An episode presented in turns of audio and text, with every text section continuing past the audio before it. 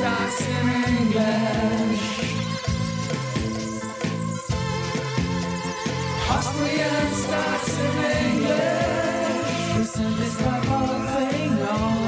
Yeah, welcome to Austrian Stocks in English presented by Palfinger, the English spoken weekly summary for the Austrian stock market, positioned every Sunday in the mostly German language podcast Audio CD in the podcasts Wiener Börse, Sport, Musik und mehr.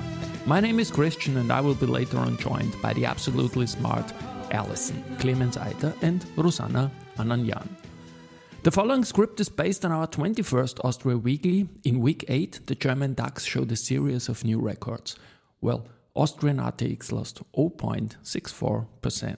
News came from UBM, Kapsch TrafficCom, Strabag, Wienerberger, FACC, Porr, Frequentis. Finally, let us listen to our anti-war song released yesterday by Audio CD. This song is featuring Porr CFO Klemens Eiter and opera singer Ruzanna Ananyan. But first, I hand over the microphone to the absolutely smart Alison.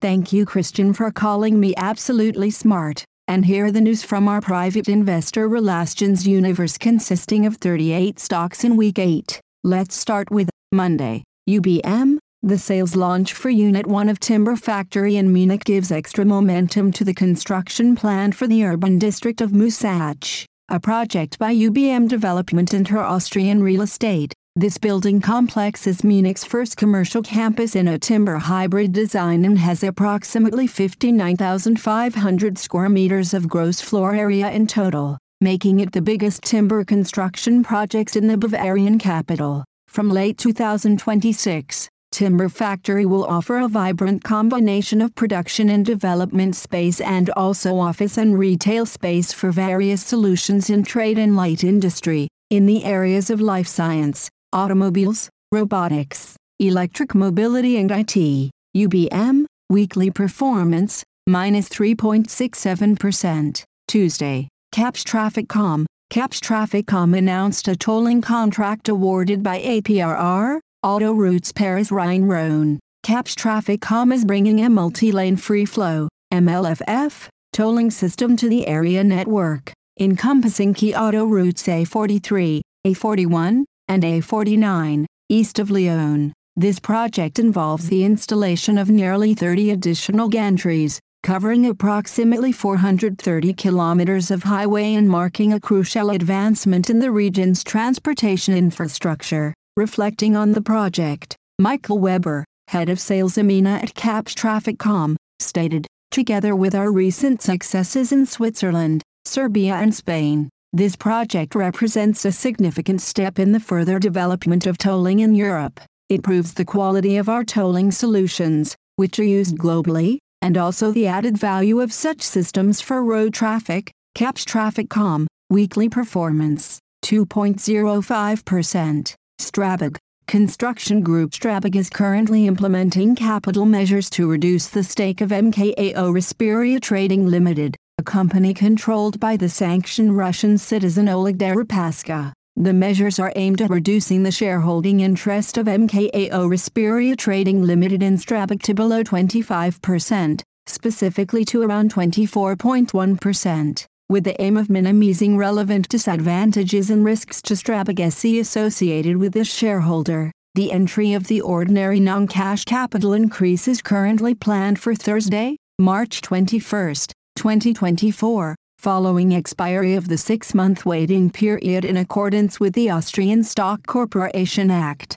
AKTG. The new shares from this capital increase are then to be issued immediately to the holders of the existing Strabag shares with ISIN at 0000A36HH9, Strabag Distribution Share-Based Option, Strabag, Weekly Performance, 0.45%, Wednesday, Kapsch TrafficCom, at 400 million euros. Revenues of traffic management company Kapsch TrafficCom in nine months were 4% below the previous year's figure of 414 million euros. This decline was partly due to a customer credit of 6 million euros in the first quarter. In the third quarter, Kapsch TrafficCom was able to achieve higher invoiced revenues at a good project's progress, which led to a corresponding cash inflow. However, This was reduced by 18 million euros, Q3 2022/23 euros, plus 3 million due to accrued revenues from orders in progress in the past and margin value adjustments.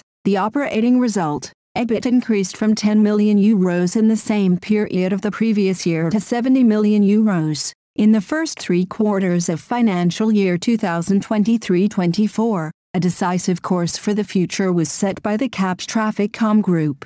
Although the developments are not yet fully reflected in revenues and earnings, the management believes that a turning point has been reached that should also be reflected in future earnings and liquidity. Kapsch TrafficCom, weekly performance, 2.05%. Wienerberger, Wienerberger performed extremely well in the challenging market environment in 2023, meeting its expectations, outperformed its markets and, following the record year 2022, generated an operative EBITDA of 811 million euros and revenues of 4.2 billion euros. This strong outcome was primarily achieved as a result of increased activities in infrastructure, piping business for energy and water management applications and in the renovation segment. However, the new build segment, particularly in Europe, recorded some sharp declines due to significantly higher interest and inflation rates. North America,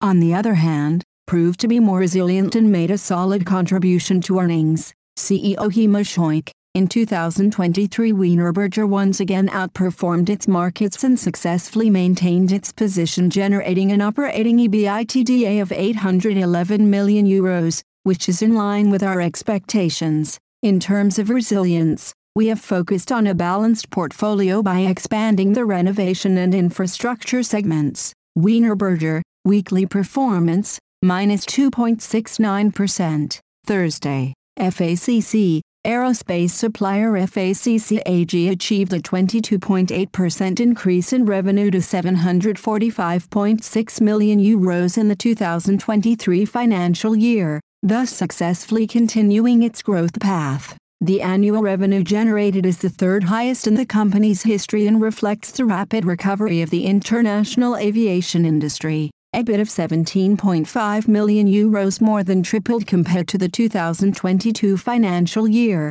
but was impacted by inflation-driven cost increases and global supply chain issues affecting the availability of materials. In line with general projections and customer forecasts received, the management of FACC expects further revenue growth in the range of 10-15% and continued improvements in earnings in the 2024 financial year. FACC, weekly performance, 1.30%. Porr, International Nonprofit Environmental Organization CDP awarded the construction company Porr a B rating in the areas of water security and climate change. This means that Porr was able to build on the good results of the previous year. Sustainable construction is part of an overarching strategic concept at Porr. This is the only way to effectively implement lots of individual measures. Our commitment is reflected in the group strategy Green and Lean. We are delighted that this achievement has once again been clearly recognized by CDP this year,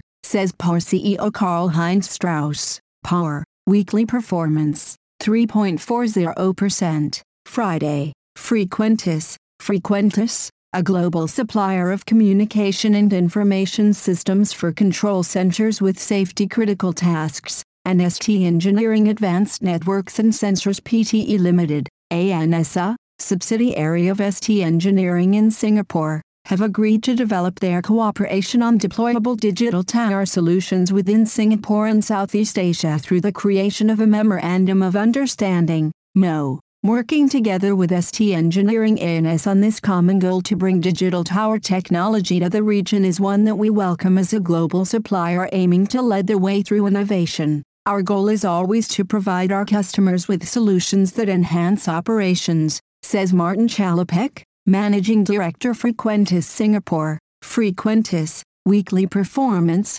minus 3.37%. And now bye bye from Alison and Christian and let us now listen to our anti-war song released yesterday by Audio CD. This song is featuring Porr CFO Klemens Eiter and opera singer Ruzanna and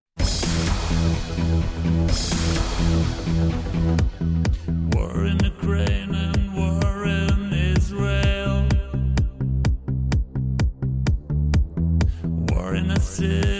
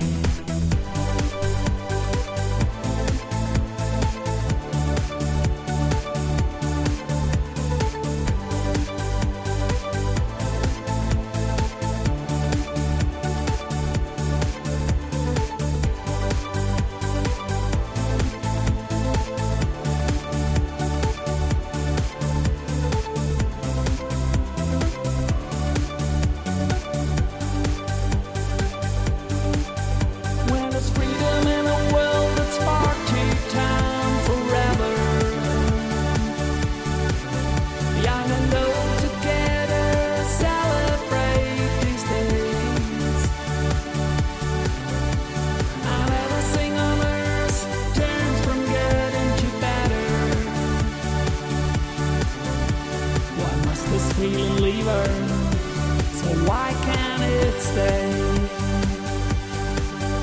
When there's freedom in the world.